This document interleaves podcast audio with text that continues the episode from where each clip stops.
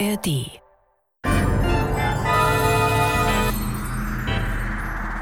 Das war morgen, der Science-Fiction-Podcast mit Isabella Herrmann und Andreas Brandhorst. Herzlich willkommen bei Das war morgen, dem Science-Fiction-Podcast beim SWR von Isabella Herrmann und Andreas Brandhorst. Diesmal geht es um Imago, die Geschöpfe des jüngsten Tages, ein Hörspiel von Hermann Ebeling, und das ist schon das dritte Hörspiel von ihm in unserer Reihe, nach Der Konzern und Noah, Studie in Himmelblau und Schwarz Isabella, kannst du uns kurz sagen, worum es in diesem Hörspiel geht? In Imago, die Geschöpfe des jüngsten Tages, befinden wir uns in so einer ganz stinknormalen Vorstadtsiedlung, in der auch ganz normale Menschen und Familien leben. Und wir zoomen dann auf eine Familie, und zwar die Familie Dillinger. Da gibt es eben die Frau Dillinger, ihren Mann, die Tochter und sie haben auch einen Untermieter. Und dieser Untermieter, der verbringt seine Freizeit damit, dass er Raupen züchtet, die sich dann in Schmetterlinge verwandeln. Und plötzlich passieren seltsame Dinge rund um Verwandlungen und Metamorphosen. Lassen Sie sich überraschen.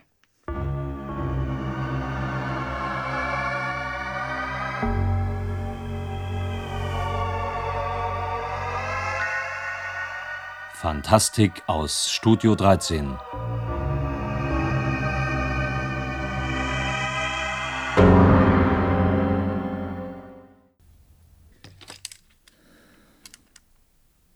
Das ist meine letzte Kassette.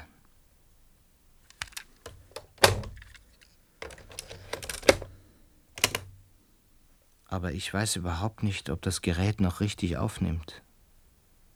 Die Batterien sind sicher fast leer und den Strom haben sie uns abgestellt. Ich meine mir, seit die anderen nicht mehr da sind. Frau Dillinger und Herr Dillinger und Selma. Oder ist Selma noch hier? Selma?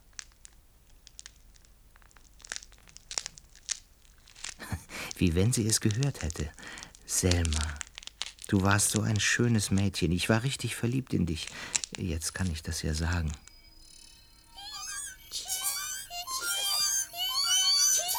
Wenn ich nur wüsste, was du sagen willst.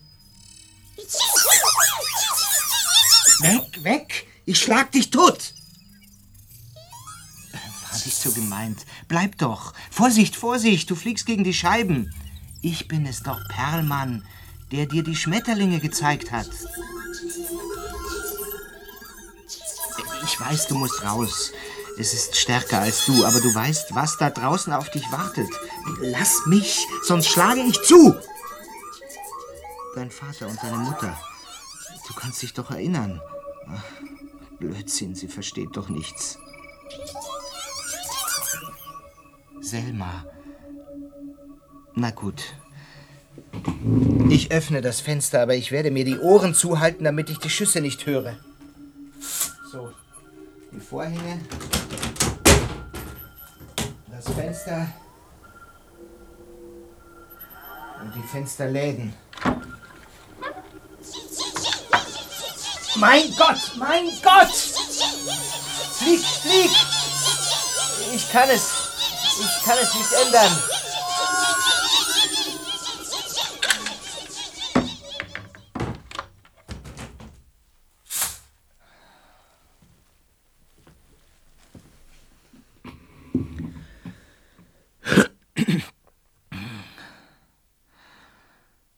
Jetzt bin ich ganz allein in dem Haus. Ob sie es noch bewachen? Ich könnte die Tür öffnen und hinausgehen, zur Omnibushaltestelle laufen und in die Stadt fahren. Aber der Himmel ist voll von diesen. von diesen Kreaturen. Sie sind böse. Ich habe es an Selmas Augen gesehen. Selmas Augen? Oder wessen Augen?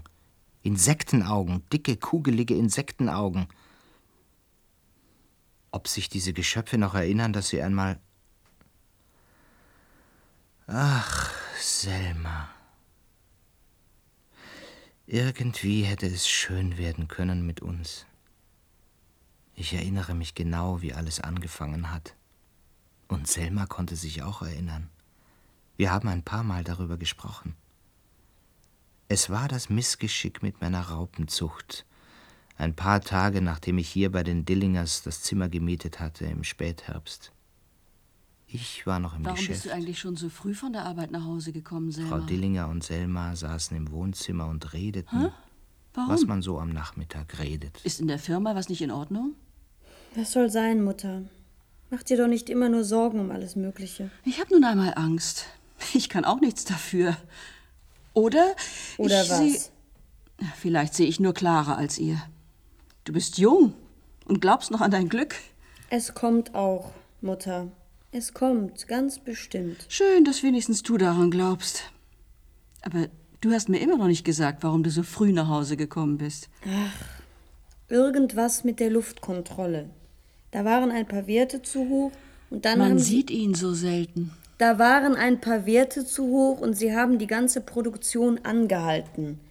Da war eben schon eine Stunde eher Feierabend. Irgendwie, ich weiß nicht, wie ich sagen soll. Wenn ich allein bin und er in seinem Zimmer sitzt und man weiß nicht, was er macht. Du hast mir ja wieder gar nicht zugehört, Mutter. Doch, doch. Aber der Herr Perlmann, der geht mir nicht aus dem Kopf. Das sagst du bei allen neuen Untermietern. Einer ist wie der andere. Die haben ihr Leben und wir haben unser Leben. Er schließt sein Zimmer immer ab, wenn er nicht da ist. Dafür zahlt er auch die Miete, dass er vier Wände für sich hat. Und dann sein Blick, Selma. Er hat so einen Blick. Ach was, Mutter? Er ist kurzsichtig. Nein, nein, das ist es nicht. Ich weiß, wovon ich rede. Ja, Mutter, soll ich uns einen Kaffee machen oder ist es. Da! zu- Würmer! Selma! Wo denn? Lauter Würmer! Auf dem Teppich! Unter der Tür sind sie durchgekrochen. Tatsächlich. Vorsicht! Geh nicht so nah ran, das ist Giftzeug. Was? Ich hab doch gesagt, dass mit dem was nicht stimmt. Beruhige dich doch. Pass auf! Was soll denn passieren? Tritt sie tot. Das sind Schmetterlingsraupen, Mutter. Nichts als Schmetterlingsraupen. Aber nicht in meinem Haus. Dies eklige Zeug. Mensch, Mutter, lass sie doch. Nein, nein, nein! Ich sammle sie auf. Da! Da, guck! Da kommen immer neue unter der Tür durch. Seltsam. Vielleicht hat er das Fenster offen gelassen und sie sind von draußen reingekommen. Ja, woher denn sonst, Selma? Hm, da, warte mal, da war doch so eine Schmetterlingsart, die sich so wahnsinnig vermehrt hat. Oh, der kommt mir raus aus der Wohnung. Hätte ich ihm nur verboten, die Tür zuzuschließen. Lass doch. Jetzt kommen sie auch da oben durch die Spalte. Nun tu doch was. Hol die Feuerwehr. Aufhören, aufhören. Oh, lass doch, Mutter. Damals, damals, da musste man sie in Eimern zusammenschaufeln. So viele waren es. Schlammschwimmer oder so. Schwammspinne. Ach, das ist mir doch egal. Schlammschwimmer oder Schlammspinner. Oh, dein Teppich, Mama. Ja. Ja, du hast recht, Selma. Aber den Schaden, den stellen wir Herrn Perlmann in Rechnung. Reinigung und neu tapezieren. Sollen sie nur rumkriechen und alles dreckig machen und wegfressen. Siehst du, wenn man ihnen ein Stück Papier hinhält, dann kriechen sie drauf und man kann sie wegtun. Hol eine Plastikdose oder sowas. Ach, nicht berühren, Selma. Sie sind giftig, das spüre ich. Ach was, warum sollen sie giftig sein? Ich nehme an, der Herr Perlmann hat ein Fenster offen gelassen. Da sind sie reingekommen. Hm. Guck mal. Guck mal. Ja. Guck mal, wenn man sie mit dem Finger Nein, so... hör doch auf. Schon gut. Ich gehe mal durchs Haus und schaue, ob die anderen Fenster alle zu sind. Nein, nein, lass mich hier nicht allein mit dem Zeug. Guten Abend. So einen schönen Herbsttag hatten wir schon lange nicht mehr. Nachher könnten wir noch ein bisschen durch den Park gehen. Ja, siehst du denn nichts, Herbert? Wieso? Selma könnte auch mitkommen. Guten Abend, Vater. Aber erst müssen wir hier ein bisschen sauber machen. Sauber machen? Die Wohnung muss renoviert werden. Ah, da, da kommen wieder welche. Ach so, die paar Raupen. Es ist eine Invasion, Herbert. Dann wischt sie weg. Und der Herr Perlmann, der kommt mir aus dem Haus. Was hat denn der damit zu tun? Sie kriechen aus seinem Zimmer. Vielleicht hat er faule Äpfel in der Schublade. Das hat sie angelockt. Faule Äpfel. Er war mir von Anfang an unheimlich. Du hast ihm das Zimmer gegeben. Ich hätte ihm nie und nimmer was vermietet. Da, da sind wieder welche. Jetzt schaue ich aber wirklich nach, ob alle Fenster zu sind. Und nachher gehen wir eine Viertelstunde durch den Park. So einen schönen Herbsttag hatten wir schon lange nicht mehr. Tu doch was, Herbert. Tu doch was. Ich hatte einen anstrengenden Tag, Olga. Ich möchte mich ein paar Minuten in den Sessel setzen und mich ausruhen. Dann, Nur so da sitzen und mich ausruhen. dann, dann hol ich das Insektengift. Ach, dass ich da nicht gleich dran gedacht habe. Ja, dann hole eben das Insektengift. Dem werde ich das Zimmer ausräuchern. Bring mir die Zeitung, bitte, Olga. Ausräuchern, sage ich. Ausräuchern. Ausräuchern. Das war so ein Lieblingswort von Frau Dillinger. Ich habe mich an dem Abend ein bisschen verspätet, aber man kann sich vorstellen, wie ich empfangen worden bin wegen den. Vielleicht kommt sie zurück. Wenn das Selma gewesen ist.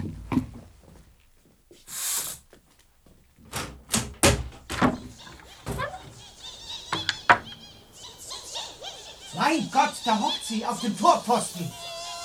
Selma! Selma! Nein, nicht ins Haus. Weg, weg!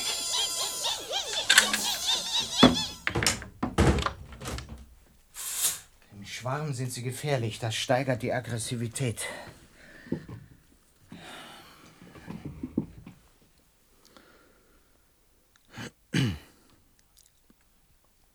Aber ich war in der Vergangenheit, im letzten Herbst. An dem Abend, als ein paar Raupen aus dem Zuchtkasten entkommen waren. Ja, ich treibe ein bisschen Schmetterlingszucht. Jeder hat ein Hobby. Es gab also eine böse Szene, wie ich nach Hause kam.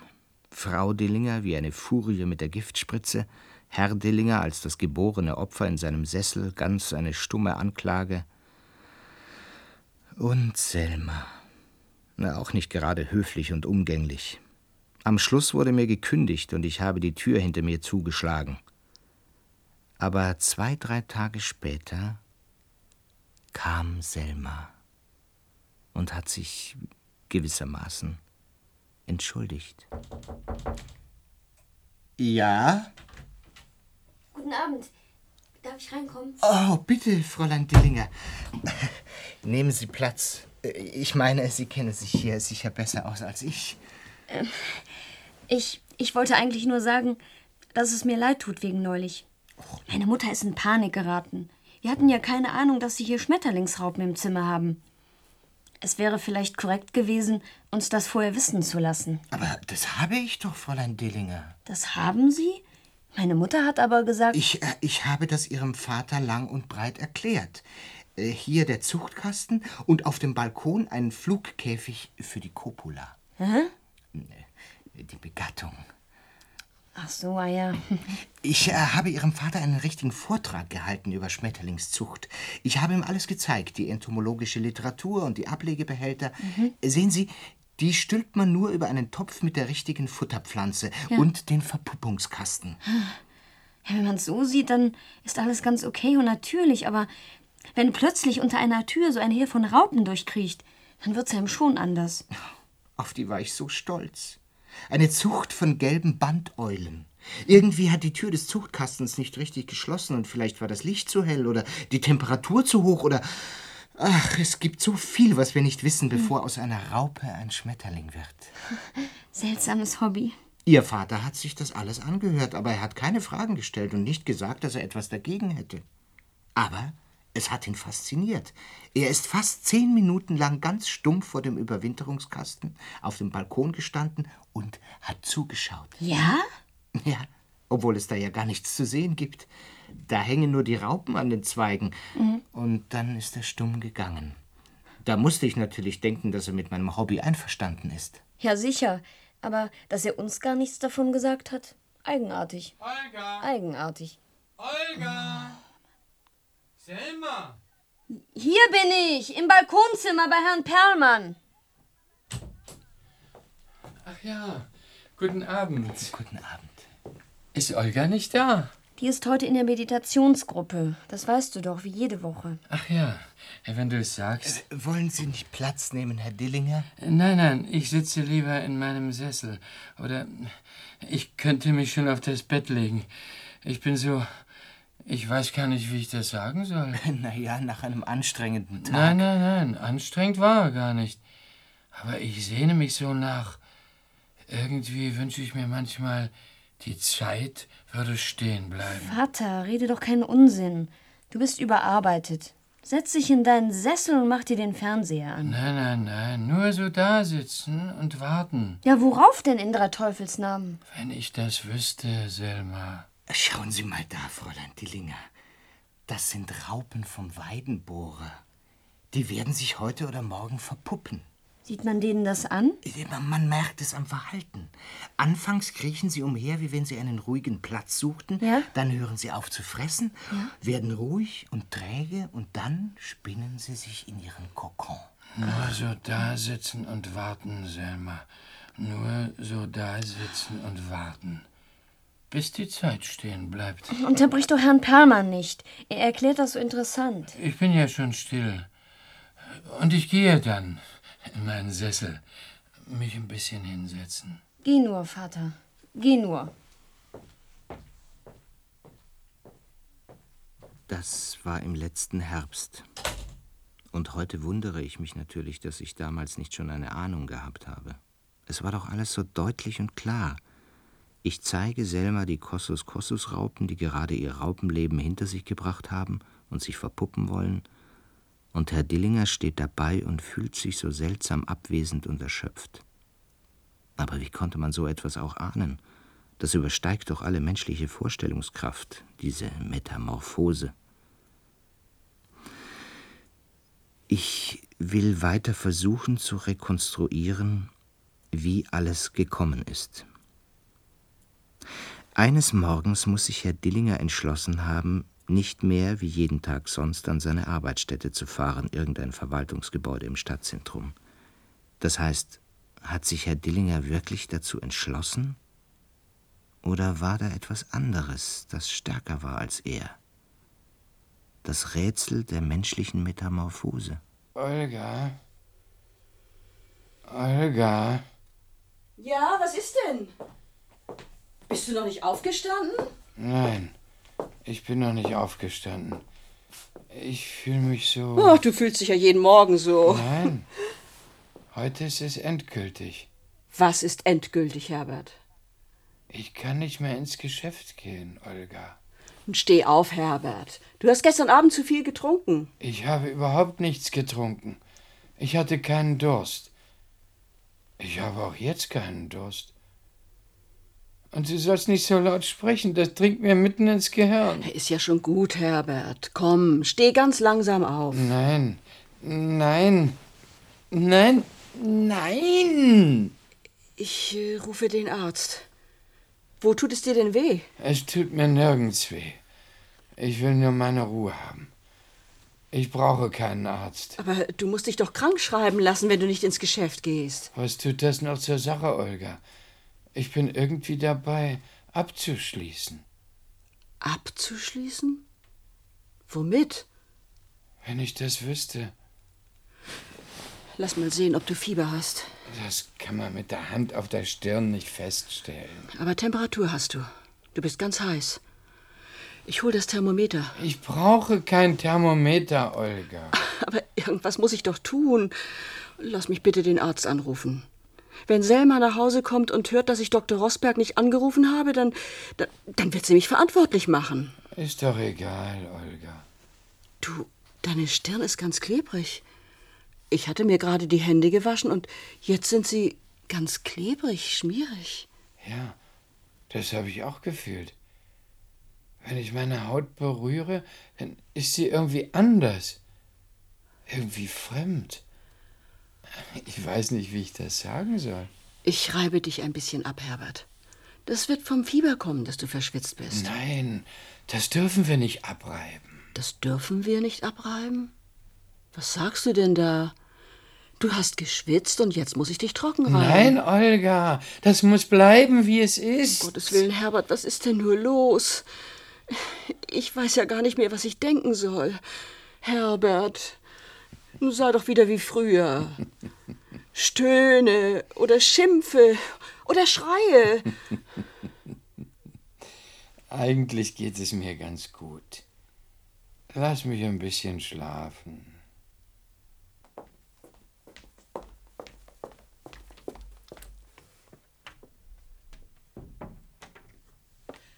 So, jetzt muss ich erst mal nachsehen. Rosberg, Rossi, Rosbach, Rossack, Rotgans, Rosberg. Da. Eins, sieben, drei, neun, vier.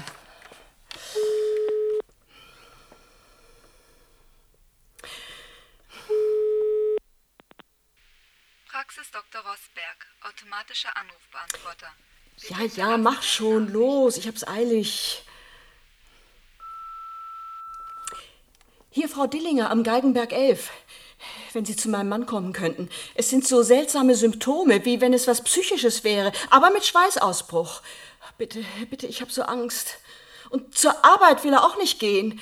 Liegt einfach nur da und will abschließen. Ja, wiederhören. Mein Gott, mein Gott.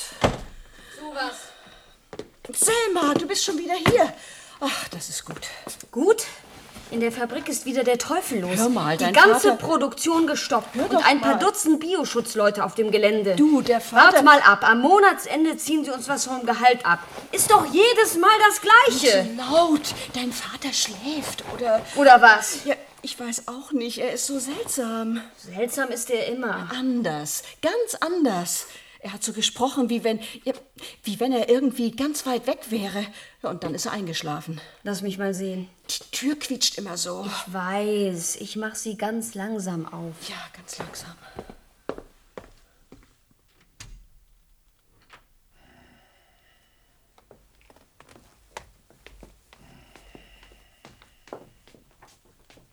Er schläft.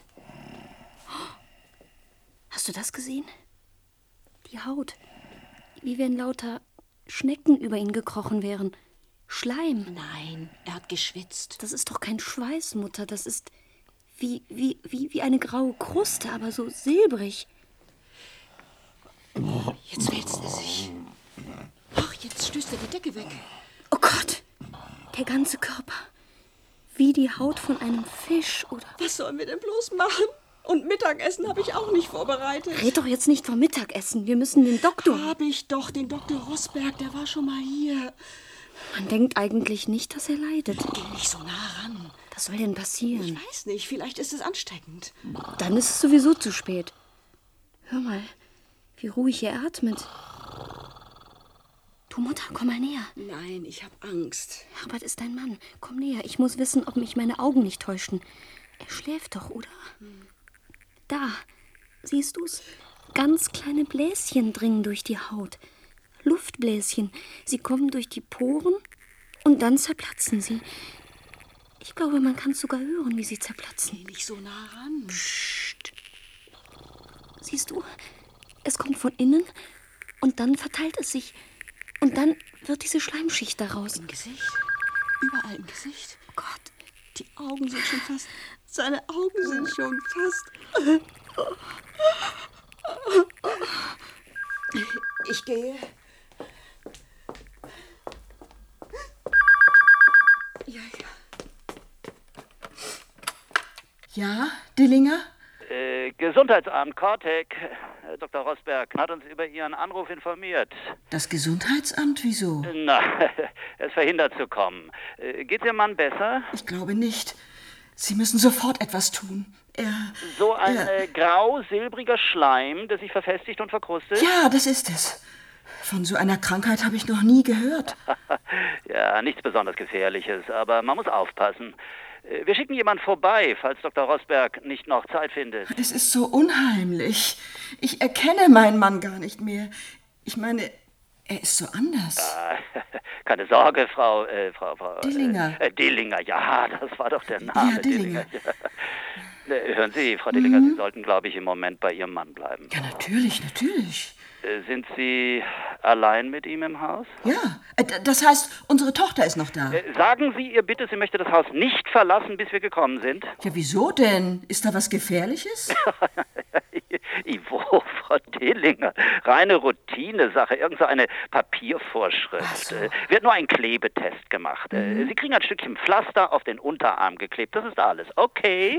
Ja, wenn es nur das ist. Und äh, Frau Dillinger, andere Leute im Haus?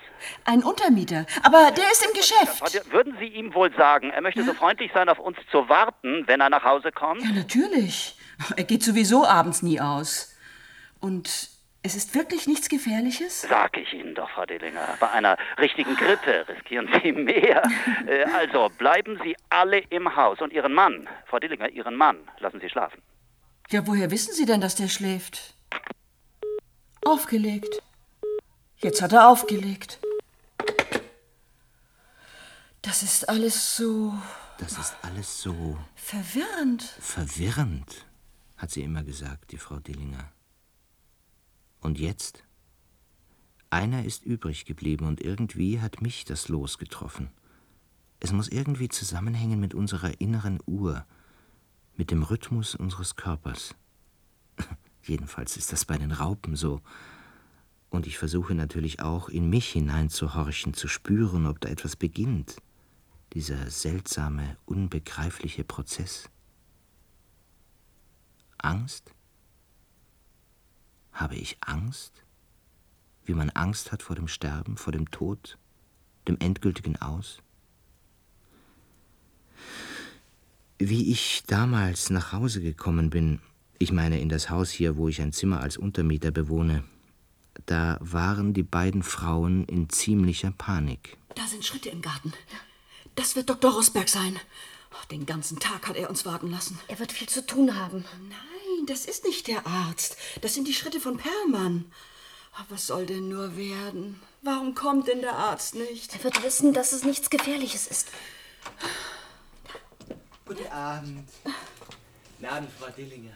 Guten Abend. Sie dürfen das Haus nicht verlassen, Herr Perlmann. Anweisung von der Gesundheitszentrale. Ja, ja, immer mit der Ruhe. Mein Mann.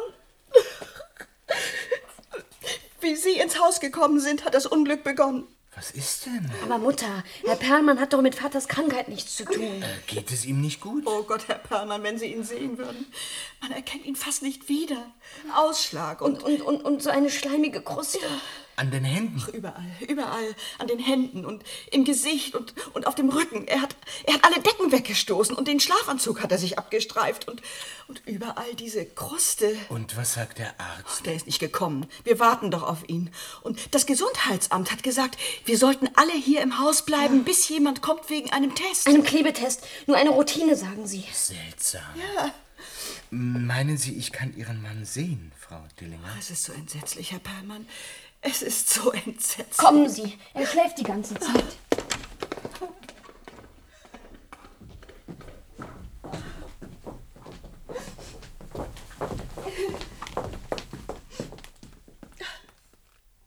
So etwas habe ich noch nie gesehen.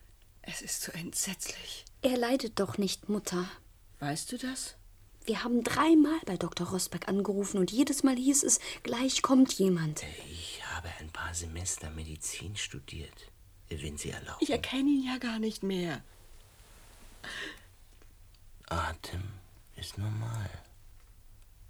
Fast zu normal. Das ist so verwirrend. Er muss sicher ins Krankenhaus.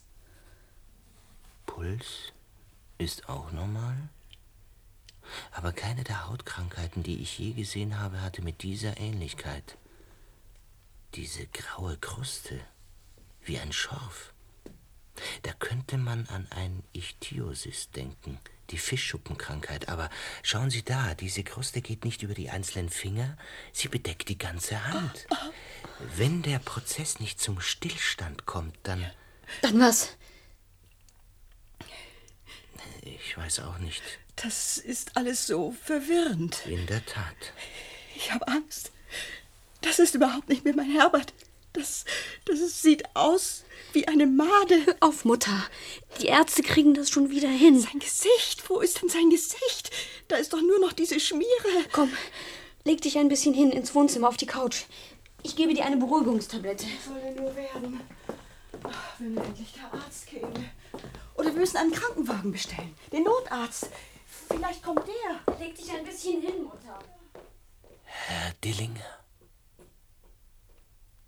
Herr Dillinger. Herr Dillinger. Herbert Dillinger. Können Sie mich verstehen, Herr Dillinger? Einmal brummen ist ja, zweimal brummen ist nein. Haben Sie Schmerzen? Ich bin Perlmann, Ihr Untermieter. Kennen Sie mich? Er erinnern Sie sich an Selma? Selma, Ihre Tochter. Kann ich Ihnen andere Fragen stellen?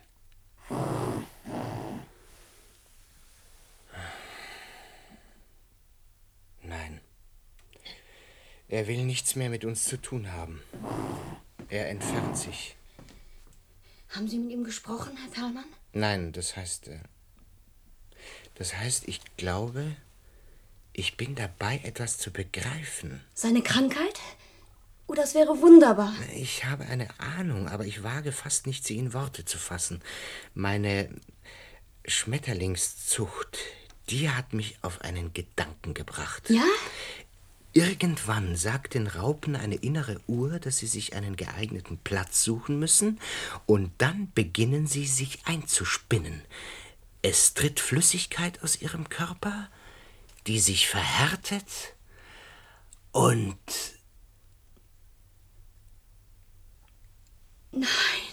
Doch, ich sehe keine andere Erklärung. Erinnern Sie sich nicht, wie seltsam sich Ihr Vater verändert hatte? Ja, er wollte immer nur da sitzen und vor sich hinsehen. Oder er ging so scheinbar ziellos auf und ab. Ja, es ist ungeheuerlich. Sie meinen, mein Vater? Mhm. Sie meinen, mein Vater ist dabei, sich einzuspinnen wie eine Raupe? Ja, irgendetwas, das wir nicht kennen, muss diesen Prozess ausgelöst haben. Aber, aber warum er? Warum gerade er? Es gibt Millionen andere. Ich glaube Ihnen nicht, Herr Perlmann. Sie sind ein Lügner. Ich glaube Ihnen nicht. Kein einziges Wort glaube ich Ihnen. Mein Vater hat eine ganz normale Krankheit, eine seltene Krankheit. Sie werden es hören, wenn der Arzt kommt. Sie, Sie mit Ihren Schmetterlingen. Sie sind wahnsinnig. Ich wünschte fast, ich wäre es, weil was Ihrem Vater da geschieht, das ist ja nur ein Beginn. Wie? Der Beginn der Metamorphose. Auf die Raupe folgt die Puppe, auf die Puppe folgt der Schmetterling. Nein, nein, nein, nein, nein. Es ist zu entsetzlich. Hören Sie auf mit Ihren Horrorfantasien. Oh, Mutter, es ist entsetzlich. Ja, was ist denn? Herr Perlmann sagt das Vater. Was denn? Ach, er redet so wirr. Er hat mich ganz durcheinander gebracht. Und ich hol jetzt den Arzt. Rosberg oder einen anderen. Oder den Rettungsdienst. Komm, gib mir den Mantel. Sie haben doch gesagt, wir sollen das Haus nicht verlassen. Das ist mir doch völlig gleichgültig. Ich habe den ganzen Tag über gewartet. Die Tasche. Ja, vielleicht hast du recht. Und schau du nach dem Vater. Und beeil dich. Ja, darauf kannst du dich verlassen. Ich werde einen Arzt. Stehen bleiben. Frau Dillinger, stehen bleiben. Was ist denn jetzt? Sie können mich mal! Ich muss zum Arzt! Bleiben Sie stehen, Frau Dillinger. Wir haben Anweisung zu schießen. Mein Mann braucht einen Arzt! Und den werde ich. Ins Haus, Mutter. Schnell ins Haus. Oh, Selma! Sie haben geschossen! Sie haben auf mich geschossen! Hier spricht Kortek, Gesundheitsdienst. Es besteht keinerlei Gefahr für Sie, solange Sie das Haus nicht verlassen. Das Gebäude ist unter Quarantäne gestellt. Es herrscht Ansteckungs- und Seuchengefahr. Hörst du das? Ich lass mich hier doch nicht einsperren, dass wir alle verrecken! Komm rein, Mutter. Es hat keinen Sinn. Sie werden schon ihre Gründe haben. Am Galgenberg 11. Schließen Sie Türen und Fensterläden. Sie bekommen weitere Anweisungen. Versuchen Sie nicht, das Gebäude zu verlassen. Das Gelände ist umstellt. Ende. Wie die Mäuse in der Falle. Haben Sie das mitbekommen? Ja, natürlich, der Lautsprecher ist laut genug. Und jetzt? Vorerst bleibt uns wohl nichts anderes übrig, als zu warten. Mein Gott, mein Gott. Gefangen. Und wir werden uns alle anstecken. Haben Sie eine Erklärung für das alles, Perlmann? Es gibt eigentlich nur einen einzigen Schluss. Ja? Ja, dass Ihr Vater nicht der einzige Fall ist. Dr. Rosberg muss eine Anweisung gehabt haben, solche Fälle weiterzumelden, und dann hat der Gesundheitsdienst das Haus umstellt. Tut man das bei einer normalen Krankheit? Natürlich nicht. Auch nicht, wenn sie ansteckend, wenn sie gefährlich ist? Nein. Dann könnte also möglich sein, was Sie vermutet haben. Ja. Eine Metamorphose. Es ist fantastisch. Was sagen Sie da? Metamorphose? Was heißt das? Das ist nur so eine Theorie von Herrn Perlmann. Was für eine Theorie? Ach, es hat was mit seiner Schmetterlingszucht zu tun. Ja, die hat meinen Mann krank gemacht. Nein, Frau Dillinger. Aber sie hilft uns vielleicht, den Zustand Ihres Mannes zu verstehen. Kommen Sie, wir wollen ihn anschauen. Nicht jetzt. Doch, wir müssen der Situation ins Auge sehen. Heute er, morgen vielleicht wir.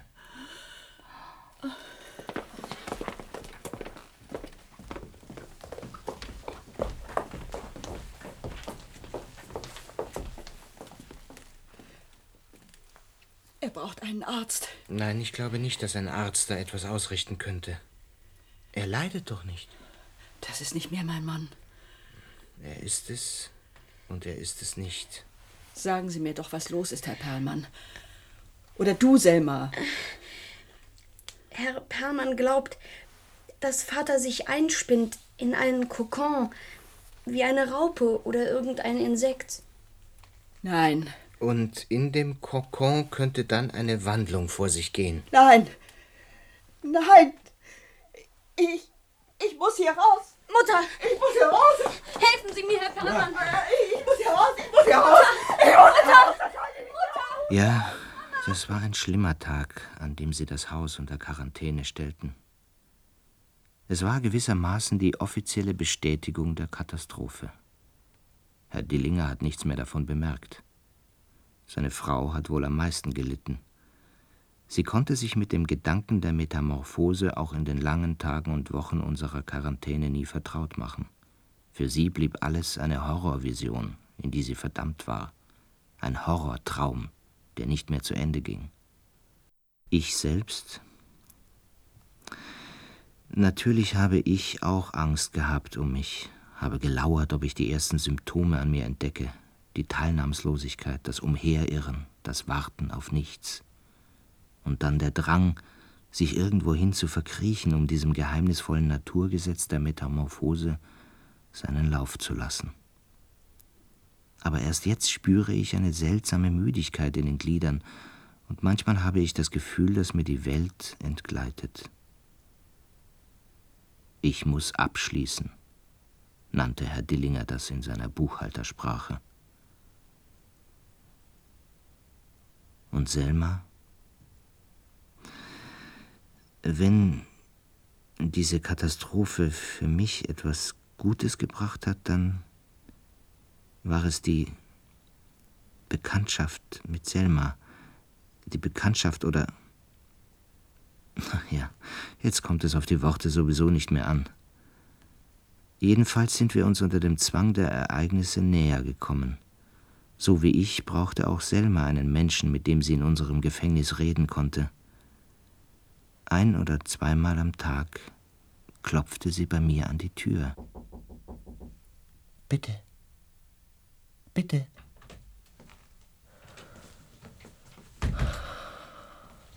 Ich bin's schon wieder.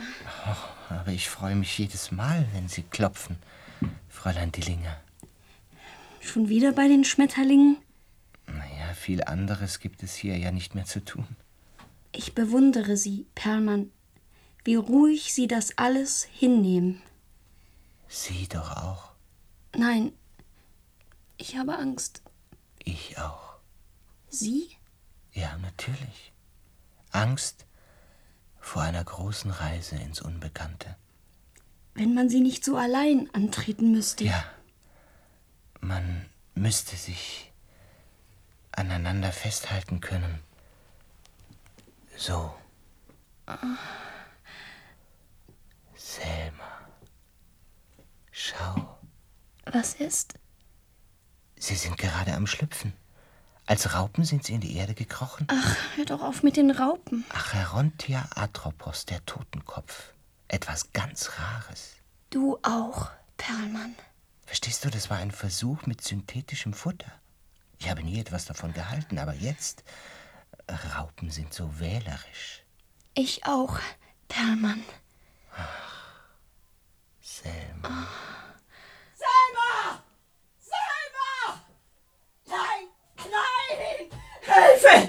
Hilfe, schnell! Was ist los, Mutter? Im Schlafzimmer. Ein Ungeheuer! Im Schlafzimmer? Mein Gott, Vater! Er hat den Kokon durchbrochen.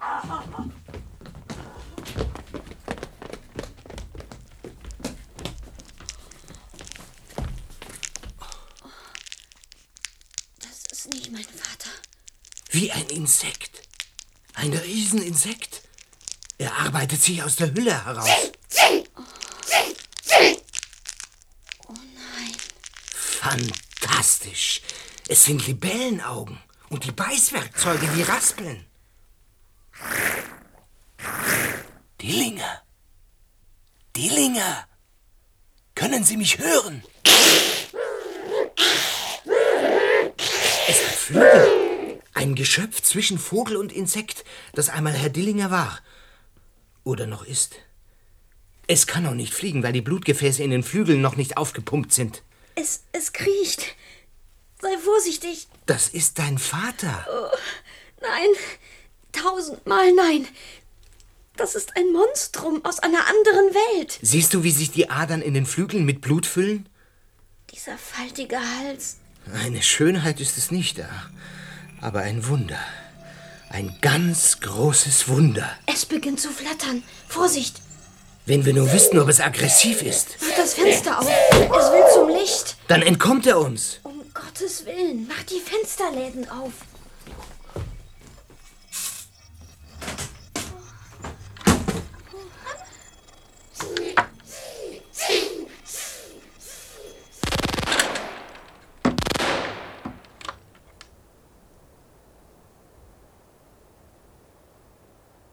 So war das an jenem Tag.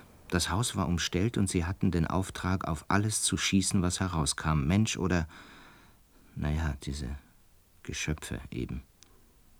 Ich nehme an, Sie haben den Körper aufgelesen und zur Untersuchung in ein Institut gebracht. Ich meine, wenn man das Ganze einmal wissenschaftlich, äh, biologisch betrachtet, dann ist das, was gerade hier geschieht, ja eine Sensation. So wie die Menschwerdung des Affen oder der erste Mensch auf dem Mond oder die Gentechnologie.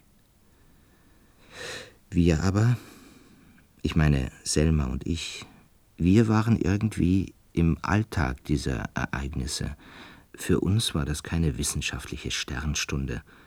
Es war eigentlich schon ein Albtraum, wie wir die leere Hülle von Selmas Vater weggeräumt haben, wie wir hundertmal versucht haben, telefonisch Kontakt mit dem Gesundheitsdienst zu bekommen oder mit einem zoologischen Institut, und wie dann Selmas Mutter eines Tages die Symptome der beginnenden Metamorphose zeigte. Ich weiß nicht, ob sie überhaupt noch richtig begriffen hat, was mit ihr geschah. Nicht nur der Körper bewegt sich ja auf eine Stunde Null zu, auch der Geist. Auch sie hatte eines Morgens zu Selma gesagt, sie wolle im Bett bleiben, nicht mehr aufstehen, sie sei ein bisschen müde. Naja, und so vor 14 Tagen hat sie die Hülle durchbrochen und wir haben ihr stillschweigend die Fensterläden geöffnet. Krächzend flatterte sie hinaus. Und dann hörten wir die Schüsse. Danach blieb Selma und mir eigentlich nur noch eine Frage. Du oder ich? Wer wird der Nächste sein? Wenn ich das wüsste, Selma. Manchmal denke ich, ich sollte die Tür öffnen und einfach hinauslaufen. Um dich abschießen zu lassen? Damit wird es sowieso enden. Vielleicht auch nicht. Es könnte auch ganz anders kommen. Weißt du, zuerst mussten wir denken, dass es einzig und allein deinen Vater getroffen hat. Und dann haben wir begriffen, dass es andere Fälle in der Stadt gab. Inzwischen kann ich mir auch vorstellen, ganz vage vorstellen, wie es dazu gekommen ist. Ja? Weißt du, was ein Axolotl ist? Ein was? Ein Axolotl. Das ist eine Molchart, die man in einem mexikanischen See entdeckt hat. Äh, da, gib mir mal das Buch rüber. Ich habe sogar eine Abbildung, danke. Äh, diese Axolotl bleiben ihr Leben lang im Larvenstadium. Sind fertige Tiere, die sich fortpflanzen von Generation mhm. zu Generation. Aber ja. in ihnen steckt noch eine andere, höhere Form des Lebens. Ja? Unsichtbar, irgendwo in den Genen. Und äh, plötzlich beginnt sich dann ein Exemplar zu verwandeln. Hm. Da. So sehen sie aus. Oh je, wie ein fettleibiger Molch. Ja, aber unter bestimmten Umweltbedingungen wird die Metamorphose ausgelöst. Aus der Larve wird die Imago. Hm. Wie schön du das alles erzählst. Bist selber so ein Axolotl. In uns Menschen muss auch diese Möglichkeit gesteckt haben, wie der Schmetterling als Möglichkeit in der Raupe steckt. Wie in dem Axolotl aus diesem mexikanischen See ein Tier schlummert, das an Land leben wird. Und wenn er nicht gestorben ist, dann lebt er noch heute. Hörst du überhaupt richtig zu? Ja, ja. Am Galgenberg 11. Am Galgenberg 11. Mitteilung. Vor der Haustür sind die Nahrungsmittelrationen deponiert worden. Hm, der schon wieder. Minuten Zeit zur Übernahme. Danach gelten wieder die verschärften Quarantänebestimmungen. Ende.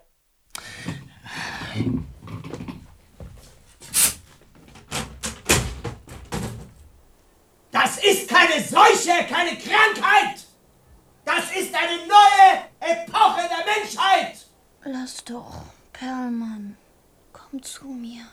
Wir müssen diese neuen Geschöpfe brüderlich aufnehmen. Wir selbst sind diese neuen Geschöpfe. Antworten Sie doch, Kortek!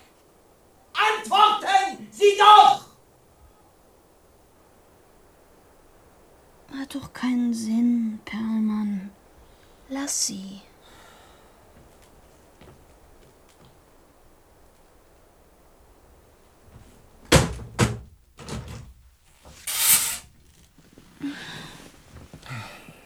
Wir werden uns hinlegen und warten. Einfach nur hinlegen und warten. Ja? Komm. Selma, wie fühlst du dich? Gut, sehr gut. Ich will mich nur aufs Bett legen und die Augen schließen und warten nur noch warten. Selma. Ja? Ich mag dich sehr gern. Irgendwie ist alles ganz ruhig in mir, ganz friedlich.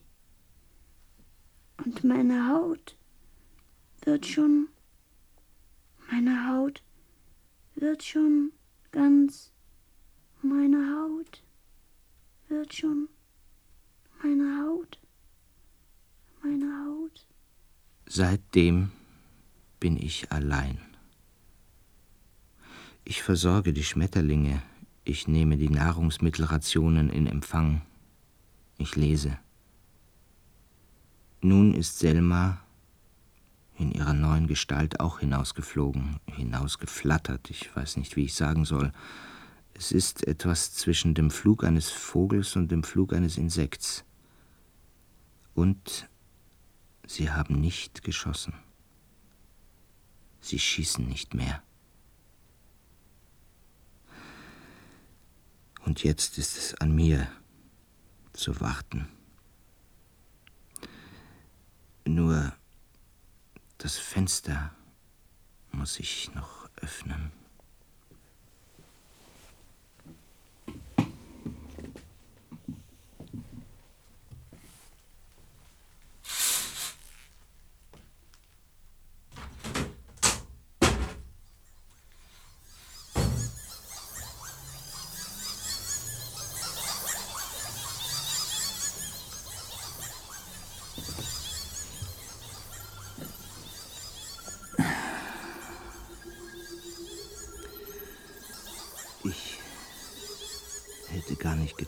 Ich so sentimental sein kann. Ich bin müde. Ich spüre eine Müdigkeit, die von innen kommt. Nur noch liegen und warten auf ein Ende, auf einen Anfang.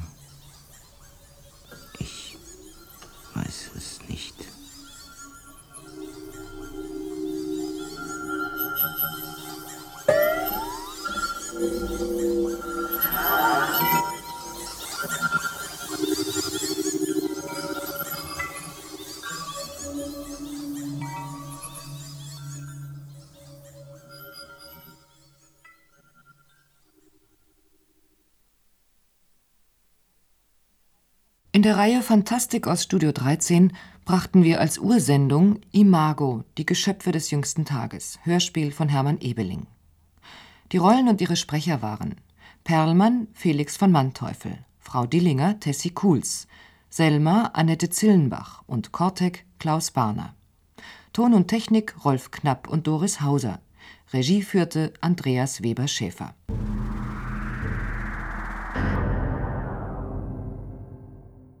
Ja, nach dem Hören musste ich erstmal an Lolita denken von Nabokov, was ja gar nicht unbedingt Science Fiction ist, aber es gibt schon einige Parallelen. Ne? Also zum einen die Art des Erzählens. Es gibt diese angedeutete Beziehung zwischen dem Untermieter, der älter ist, und der jüngeren Tochter.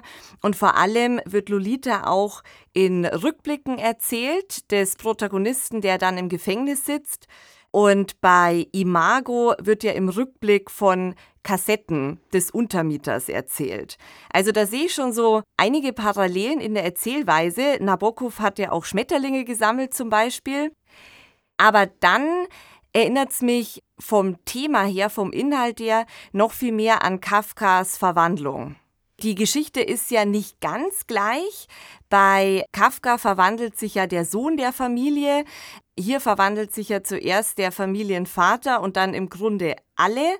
Aber es sind so ein paar Motive sehr ähnlich. So dieses kleinbürgerliche, es kippt dann langsam, es wird seltsam.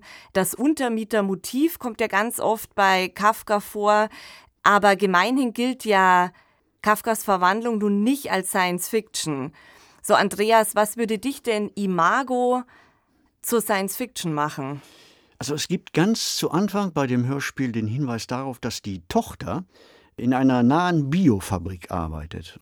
Als Autor war das natürlich für mich sofort ein Triggermoment. Ich dachte, warum wird das explizit erwähnt, diese Biofabrik. Und ich dachte mir, vielleicht ist es in dieser Biofabrik zu einem Zwischenfall gekommen, der diese Verwandlungen auslöst. Denn sie betreffen ja nicht nur diese Familie Dillinger und den Untermieter zum Schluss auch, sondern offenbar auch alle anderen Bewohner dieser Vorstadtsiedlung. Es wird also sogar dann auf die verwandelten Menschen, die sich in Schmetterlinge verwandelt haben, wird geschossen, damit sich offenbar diese Kontamination nicht weiter ausbreitet. Aber damit sind wir beim Thema Biotechnologie, Gentechnologie und das ist natürlich ein Science-Fiction-Thema. Du hast eben Franz Kafka genannt. Ich musste bei diesem Hörspiel denken an den Film Die Fliege von 1958. Da gibt es dann mehrere Fortsetzungen und ein Remake nach der gleichnamigen Kurzgeschichte von George Langerland.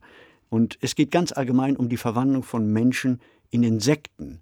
Eine zweite Parallele, die mir einfallen würde, ist Nightmare on Elm Street 4 da verwandelt sich nämlich eins der Opfer in einem Traum schrittweise in eine Schabe und die dann von Freddy zerquetscht wird. Aber das ist natürlich keine Science Fiction, sondern es geht mehr in den Horrorbereich. Gentechnologie und Biotechnologie halte ich für zwei Themen, die in der Science Fiction in naher Zukunft noch eine viel größere Rolle spielen werden, weil sie nämlich unser Leben direkt beeinflussen werden, unser reales Leben im Hier und Heute. Du, Andreas, aber eigentlich verwandeln die Menschen sich ja gar nicht zu schönen Schmetterlingen, sondern eher zu unansehnlichen, ekligen, libellenartigen Ungeziefer. Stimmt, stimmt, äh, Isabelle, du hast recht. Die Verwandlung ist ja wirklich in etwas Ekliges, in etwas Abscheuliches. Und vielleicht will der Autor ja auch gerade darauf hinaus, ne, auf dieses Abschreckende. Isabella, warum gilt Franz Kafka eigentlich nicht als Science-Fiction-Autor? Und warum werden Filme wie Die Fliege von Kronberg und Nightmare on Elm Street eher dem Horror zugeordnet und nicht der Science-Fiction? Ja, ich würde sagen, dass Franz Kafka landläufig nicht als Science-Fiction-Autor gilt, weil wir sprachen ja über die Verwandlung, weil es dort keine technisch oder wissenschaftliche Begründung, keine Plausibilität für die Verwandlung von Samsa in diesen Käfer gibt. Und bei den anderen Beispielen die Fliege zum Beispiel ne, gilt ja auch als Horror, aber ich würde es als Horror Science Fiction bezeichnen, weil ja am Anfang durchaus eine technische Begründung gibt, warum er sich zur Fliege verwandelt. Ne? Da kommt ja eine Fliege, schleicht sich ja in dieses Experiment ein und dann kommt es zu diesem Zwischenfall. Und da geht es nicht unbedingt um Plausibilität, sondern es geht um eine Begründung, die technisch wissenschaftlich ist, in dem Film oder in dem Buch. Offensichtlich sind ja diese Geschöpfe als Metapher zu verstehen. Andreas, was würdest du da hineindeuten? Das ist ein interessanter Hinweis, habe ich auch beim Hören darüber nachgedacht. Warum sorgt der Autor dafür, dass sich diese Menschen nicht in schöne Schmetterlinge verwandeln, wie du ganz richtig erwähnt hast eben, sondern in etwas Ekliges, Abschreckendes, Abscheuliches? Und ich dachte mir, vielleicht führt dieser Zwischenfall in der Biofabrik dazu, dass die schlechtesten Seiten des Menschen zum Vorschein kommen. Vielleicht herrscht da ein direkter Zusammenhang von der Intention des Autors, dass also durch diesen Zwischenfall, durch diese gentechnischen Veränderungen das Fremde in uns Menschen zum Vorschein kommt. Ja, Andreas, ganz spannende Feststellung. Ja, mich erinnert diese Verwandlung auch an den Film District 9 von 2009, wo ja Außerirdische auf die Erde kommen und dann quasi wie Flüchtlinge in riesigen Lagern in Südafrika dahin vegetieren müssen. Und ein Mensch infiziert sich dann mit so einer außerirdischen Flüssigkeit und wird nach und nach dann selbst zum unansehnlichen Außerirdischen und erlebt somit die Ausgrenzung am eigenen Leib, was natürlich ganz klar auch eine Metapher ist für Ausgrenzung und Marginalisierung. Meiner Ansicht nach wird das äh, gerade zum Schluss besonders interessant, als sich nämlich herausstellt, dass sich schon alle Menschen verwandelt haben, als der Perlmann, der Schmetterlingszüchter, auch zu einem Insekt wird und aufbricht ins Unbekannte nach draußen und plötzlich viele dieser verwandelten Geschöpfe sieht, und dann passiert etwas Sonderbares – aus dem ekligen, abschreckenden wird plötzlich Schönheit, nämlich aus den Augen dieser neuen Geschöpfe gesehen. Und ich habe das so verstanden, dass der Mensch durch diesen Zwischenfall in der Biofabrik plötzlich einen Anstoß bekommen hat und eine neue Evolutionsstufe erreicht hat. Nicht umsonst sagt man, Schönheit liegt im Auge des Betrachters. Falls es Fragen, Vorschläge, Kommentare gibt, schreibt uns sehr gerne eine E-Mail an daswarmorgen.swr.de und empfehlt uns natürlich sehr gerne weiter. Redaktionell betreut hat diesen Podcast Mareike Mage unter Mitarbeit von Oliver Martin. Sanja Lobeck hat hospitiert. Produktion Südwestrundfunk 2023. Jede Woche gibt es eine neue Folge in der ARD Audiothek.